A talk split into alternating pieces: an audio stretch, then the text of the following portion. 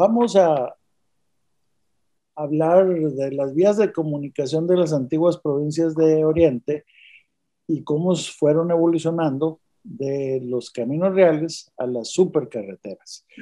Primero, el mundo animal, que cómo se movía el mundo animal en, este continente. Pues ya sabemos que es veredas y atajos que hacen de acuerdo a la geografía y esto influye eh, todo como sea la, topografía, influye para que los animales busquen sus rutas. Y los traslados y migraciones de animales se hacen instintivamente. Las aves e insectos tienen otra forma de trasladarse más cómoda y lo mismo sucede con los peces que a través de los ríos y los mantos acuíferos. Pero los humanos, cuando llegaron los primeros pobladores prehispánicos, fueron migrantes y tenían una actitud nómada y normalmente viajaban largas distancias, pero rara vez se quedaban hasta que llegaban a un sitio favorecido por la naturaleza y ahí se quedaban. Pero casi ellos sí seguían aquello de que no hay camino, se hace camino al andar, porque realmente no, no, no se preocupaban mucho por establecerse en algún sitio. Entonces, sin embargo, se fueron formando grupos y etnias que se trasladaron a diferentes sitios del continente y estas etnias eh, pues ya tenían una región más corta en la cual se movían y aunque no estaban permanentemente en un mismo lugar, pero ya tenían sus rutas y caminos para trasladarse. Cuando llegaron los europeos, principalmente españoles, en el siglo XVI, eh, conquistaron este vasto territorio al que ellos llamaron Nueva España. Y ellos iniciaron un proceso de exploración que evolucionó primero conquista, después fue colonización y poblamiento. Y desde luego antes tenían que explorar. Y esas circunstancias se dieron a lo largo de tres siglos, lo que fue la colonia española de este gran país. Los exploradores españoles utilizaban como guías a los indígenas de cada región, porque si alguien conocía su propia región, pues eran ellos. Pero batallaban con el lenguaje y desde luego utilizaban un lenguaje corporal, señas o dibujos para comunicarse, pero de alguna u otra forma lo pudieron hacer. Ya cuando uh, siguieron las veredas que tenían los nativos y las brechas, porque ellos se trasladaban a pie, pero los europeos, ya con caballos y animales de carga, pues necesitaban unas veredas un poco más amplias. Entonces fueron eh, haciendo este tipo de veredas y para cruzar sierras, montañas, cañones y valles, tenían que buscar las rutas más accesibles. Y al llegar a ríos, lagos y arroyos, por un lado son indispensables para la supervivencia tanto de los humanos como de los animales, pero por otro lado, para ellos representaba un obstáculo si querían seguir en su ruta. De tal forma que cuando eh, encontraban esto, pues buscaban eh, por las riberas del río hasta que llegaban a un lugar que era fácil el paso, porque no era muy profundo, porque estaba muy amplio, alguna cosa similar, y le llamaron pasos del río. Y estos, sobre todo en el río Bravo, pues hubo varios pasos que los tenían muy establecidos y las rutas pues tenían que ir a desembocar ahí precisamente. Acompañando a los exploradores siempre iban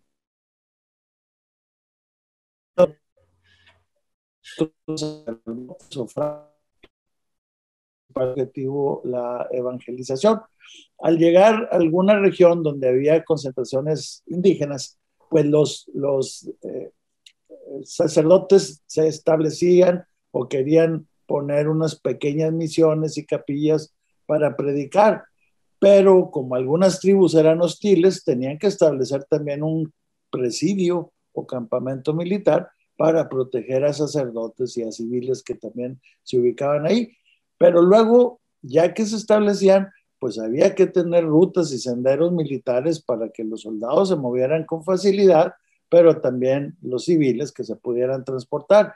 Y como los europeos conocían las famosas vías romanas que se hicieron en el Imperio Romano en casi todo el sur de Europa y el norte de África, pues ellos sabían que, era una facilidad tener unas vías ya establecidas con cierta pavimentación de piedra o eh, en algunos casos hasta madera se utilizó para eh, esas vías. Entonces ellos pues quisieron hacer algo similar.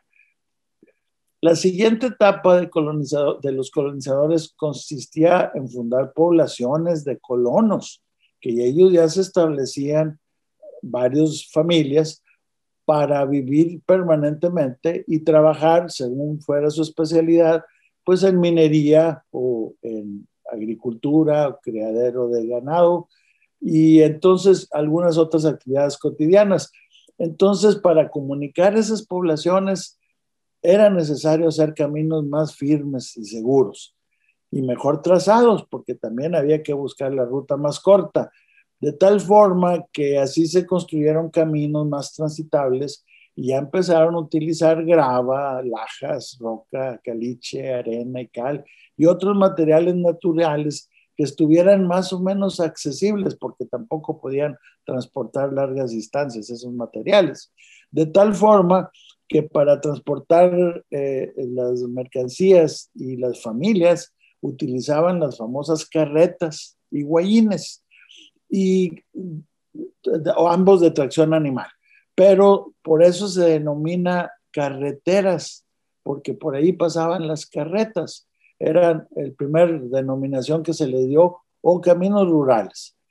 Para comunicar la capital de la Nueva España con las principales poblaciones, que se habían fundado desde la segunda mitad del siglo XVI y principios del XVII, como Guadalajara, Zacatecas, Chihuahua, Saltillo, Monterrey. Eh, incluimos Cerralbo, Monclova, Santa Fe y otras, fue necesario construir caminos con mejor trazo y calidad para poder utilizarlos casi todo el año. Fue así que surgieron los famosos caminos reales, que por ser de mejor construcción y por ser indispensables para comunicar el reino novo hispano, se consideraban propiedad del rey por haber sido construidos por empleados del virreinato. Y entonces eran estos los famosos caminos reales. Los pasos de ríos caudalosos eran construidos mediante vados que solo se podían utilizar en épocas de bajo caudal y en algunos casos se utilizaban balsas o chalanes para cruzar gente, animales y mercancías no se contaba con recursos humanos y técnicos y económicos para construir puentes de piedra o de madera, aunque sí se lo sabían hacer, pero no tenían los recursos. Al iniciar el siglo XVIII, la red de caminos en la Nueva España ya era muy amplio. Además de los caminos del centro y sur del virreinato, se construyeron hacia el norte tres rutas principales con la categoría caminos reales el Camino Real de Occidente, que partía de Guadalajara, desde luego antes la Ciudad de México, y hacia las provincias de Sinaloa, Sonora, Arizona y Alta California. El Camino Real de Tierra Adentro, en el que se unía la Ciudad de México con Zacatecas, Chihuahua, Paso del Norte y Santa Fe. Y el Camino Real de Tierra Afuera, que es el que nos toca acá en el noreste, y ese tenía como objetivo eh, saliendo de la Ciudad de México, pasar por San Luis Potosí, Matehuala, Saltillo y Monterrey, se tenía la alternativa para eh, cualquiera de las dos o las dos, Monclova, San Juan Bautista, San Antonio de Béjar o el presidio de Bahía de Espíritu Santo, que también ahí había la opción, y luego se volvía a juntar el camino para finalizar en Acogdoches y en Nachitoches. Nacogdoches está en el actual territorio de Texas y Nachitoches está en Luisiana, cruzando el río Colorado, el río Colorado de acá de Texas. Todos los caminos reales tenían ramales para unir poblaciones menos importantes que se incorporaban mediante caminos secundarios a la ruta principal. De esa forma había una comunicación más completa.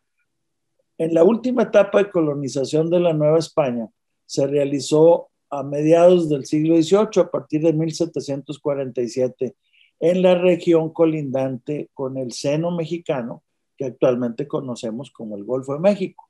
Y para ello se comisionó a don José de Escandón en representación del virrey, que era su amigo y ambos eran oriundos de Santander en España, y por eso le pusieron la provincia de Nuevo Santander.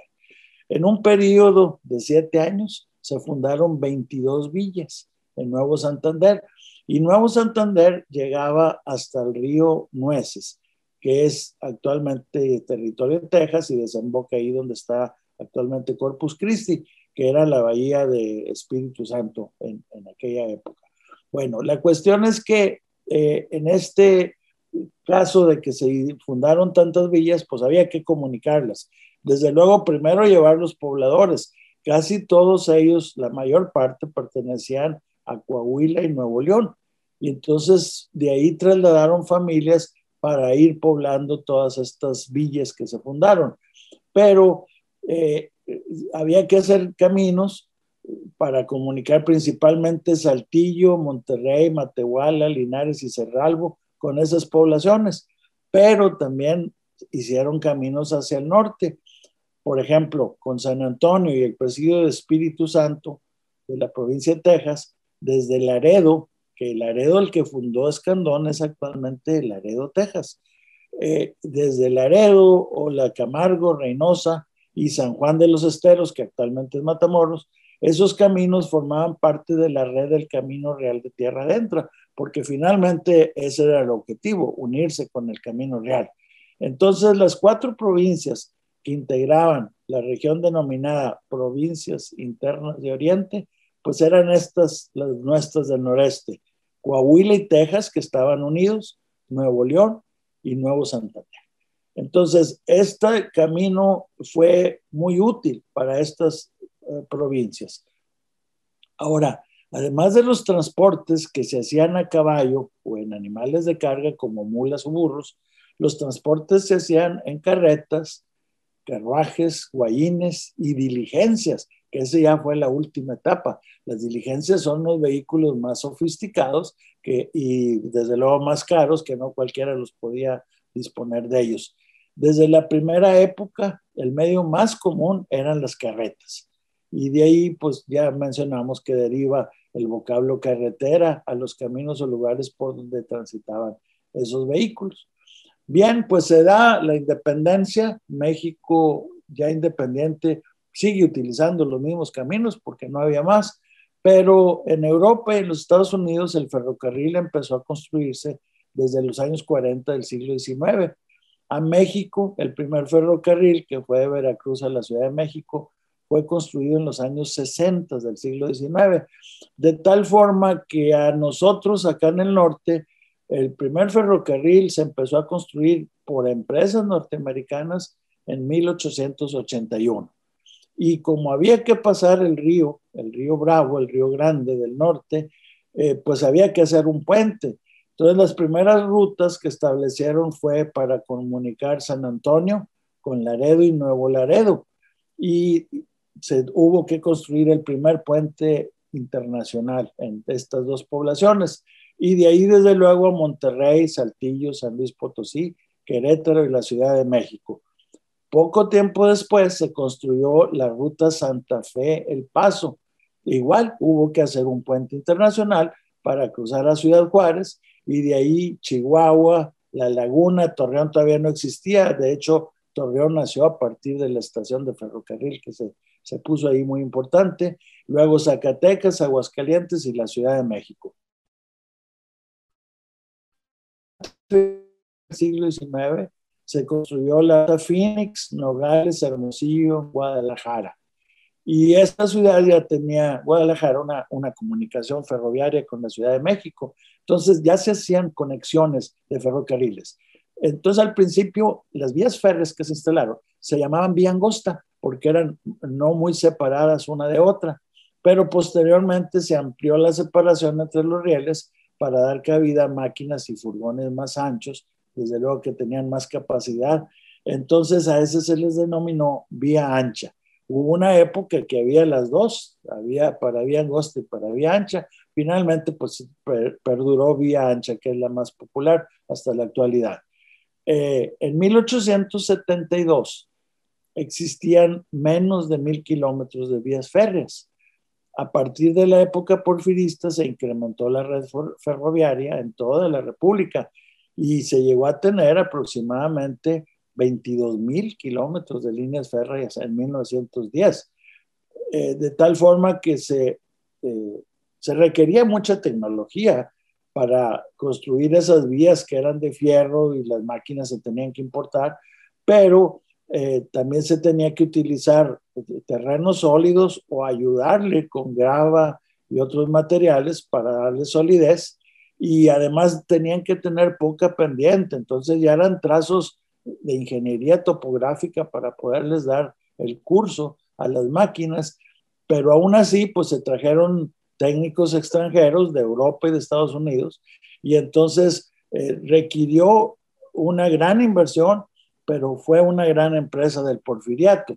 De hecho, estos caminos de fierro fueron muy útiles para agilizar el transporte de gente y mercancías a lo largo y ancho de nuestro país, pero también facilitó las exportaciones e importaciones, principalmente a los Estados Unidos, pero a todo el mundo a través de los diferentes puertos mexicanos. Entonces, el ferrocarril fue el que le dio ese gran despegue a nuestro país y los caminos de fierro,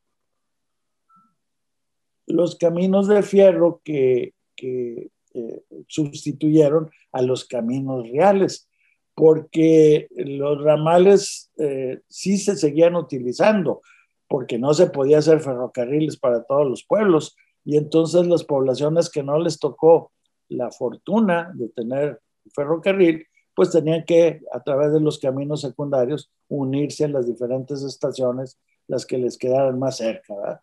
Entonces, todo esto facilitó mucho las comunicaciones terrestres, pero hay dos circunstancias. En 1906, don Porfirio inaugura el famoso eh, ferrocarril transísmico de Coatzacoalcos, Veracruz, a Salina Cruz, Oaxaca, y algunos dicen que esta fue una de las razones por las cuales los norteamericanos apoyaron a los revolucionarios, porque ellos no querían competencia, ya tenían el canal de Panamá para pasar del Atlántico al Pacífico y este como quiera iba a ser una competencia para ellos y entonces hasta ahora se está volviendo a restituir esa posibilidad de hacer un, un, transísmico en el istmo de Tehuantepec. Pero está ahí la revolución y la primera revolución, la de la maderista, pues tiene como objetivo establecer la democracia. Pero eh, Madero resulta presidente electo y no duró mucho la revolución, afortunadamente, pero se, se complicó esto cuando viene el cuartelazo y el asesinato de Madero y Pino Suárez. Entonces el movimiento tomó otros ideales porque el pueblo mexicano tenía muchas carencias y muchos líderes se aprovecharon de esas circunstancias para intereses personales.